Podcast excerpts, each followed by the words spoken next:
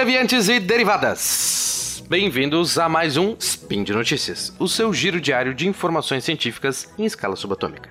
Meu nome é Bruno Galas e hoje, dia 5 Borean do de calendário Decatrin, ou pro pessoal velha guarda, dia 5 de fevereiro do calendário gregoriano, falaremos sobre o juízo final. Yay! Na primeira notícia de hoje, o relógio do juízo final é ajustado para 100 segundos para meia-noite e Brasil tem culpa no cartório. A segunda notícia: queimadas na Austrália destroem geleiras na Nova Zelândia. Speed Notícias.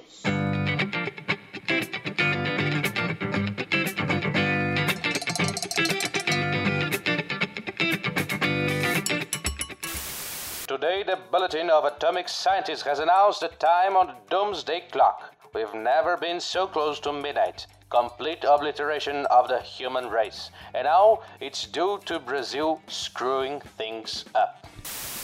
The Bulletin of Atomic Scientists, ou o Boletim dos Cientistas Atômicos. Fica engraçado em português, né? Uh, bom, foi inicialmente uma revista com publicação bimensal, a qual continua até hoje, voltada ao público leigo, trazendo divulgação científica e principalmente conscientização das potencialidades e dos perigos da era da ciência. Mas o Bulletin ficou mais conhecido pelo seu Doomsday Clock, o relógio do juízo final. Alguns dos nomes conhecidos entre os membros fundadores lá em 1945 são Bertrand Russell, Max Born e, claro, Albert Einstein. Note todos os vencedores do Nobel. O primeiro diretor do Bulletin foi ninguém mais, ninguém menos do que Dr. Manhattan, eh, digo, Dr. Oppenheimer, responsável pelo Projeto Manhattan, onde foram desenvolvidas as primeiras bombas nucleares, no mesmo ano, em 1945. Atualmente, dentre os vários signatários uh, do Bulletin, 13 são laureados com o Nobel, então é um pessoal de peso. O Doomsday Clock foi criado em 1947 como uma metáfora para o fim da humanidade, que seria marcado pela meia-noite. A proximidade do ponteiro dos minutos indica a probabilidade e proximidade desse fim. Em 1947, quando foi criado, estávamos a 7 minutos para meia-noite.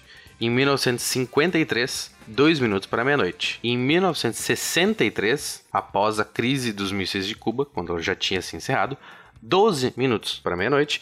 E em 1991 estávamos em tranquilizantes 17 minutos. Contudo, em 2007, o Bulletin começou a contabilizar os riscos criados pelas mudanças climáticas antropogênicas, vide aquecimento global, derretimento de geleiras, aumento do nível do mar, etc, etc. E baixamos, naquele ano, o relógio para 5 minutos, para meia-noite.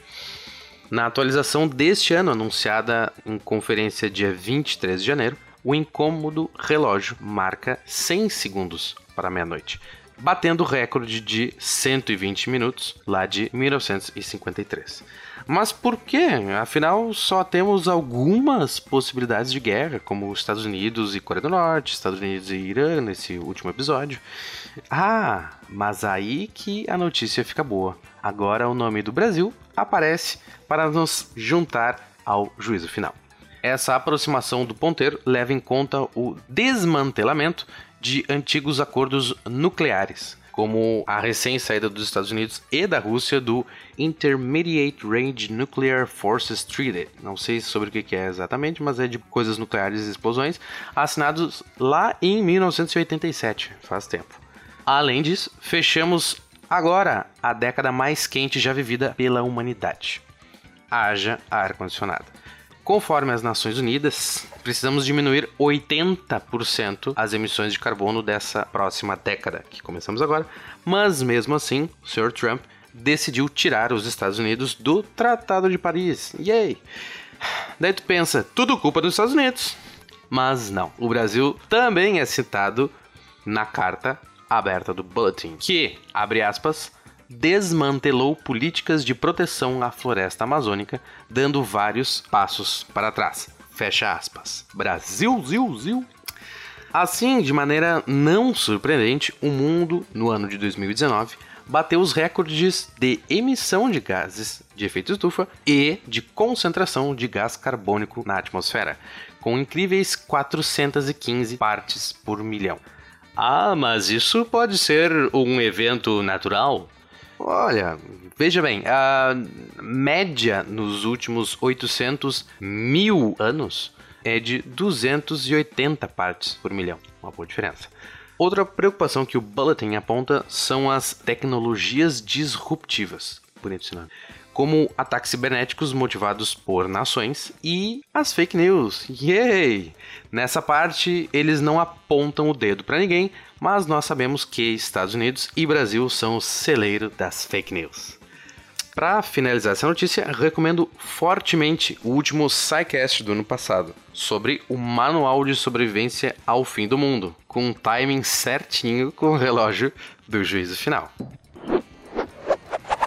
A próxima notícia não é tão nova, já tem quase um mês, mas acho que é interessante e ligada à primeira. No ano passado não foi apenas nossa floresta amazônica que sofreu com intensas queimadas, mas também a Austrália. Ambos foram bem noticiados na mídia, mas eu acho importante aqui fazermos um disclaimer.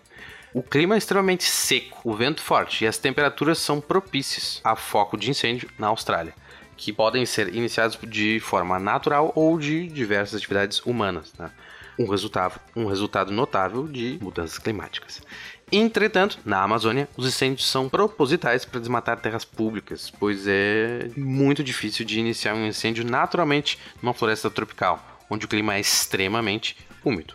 Dito isso, ah, vi de links no post. Dito isso, a fumaça dos incêndios na Austrália viajaram bastante. Chegaram inclusive até aqui, no Rio Grande do Sul, onde eu moro, cerca de 14 mil quilômetros de distância da Austrália. Mas parte dessa fuligem acabou precipitando na Nova Zelândia, país que tem mais de 3 mil geleiras. Essas geleiras acabaram ficando marrom, com um topinho marrom devido às cinzas que caíram lá. E daí, bom, agora a gente vai falar de física. A neve que cobre a geleira é branquinha, bem bonitinha, fofinha e por isso reflete a luz que bate nela, como se fosse um espelho. Dizemos que ela tem um albedo alto. Cerca de 80% da luz que bate na neve é refletida de volta para a atmosfera. Isso faz com que a geleira não esquente e continue gelada, recebendo calor apenas do ar que cerca ela, o qual é um bom isolante térmico, o ar. Contudo, a fuligem é escura e é assim justamente por não refletir muita luz, ou seja, ela absorve luz, convertendo em energia térmica. Isso é notável num dia de calor. Sai para caminhar aí com, no sol com uma camiseta branca e depois com uma camiseta preta. Qualquer coisa escura absorve mais luz.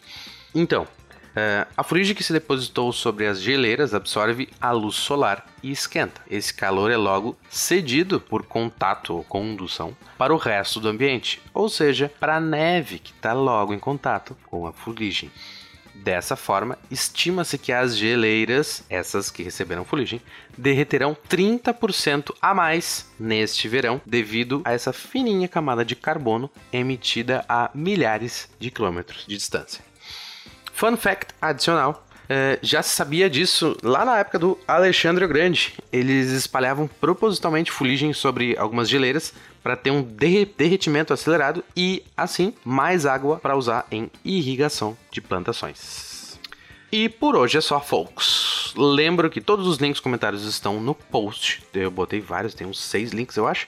E aproveite para deixar lá também seu comentário, elogio, crítica e plano para sobreviver ao apocalipse. Claro, este podcast só é possível acontecer por, um, por conta do seu apoio no patronato do SciCast, no Patreon, no Padrim ou no PicPay. Um grande abraço e até a próxima, se tiver a próxima.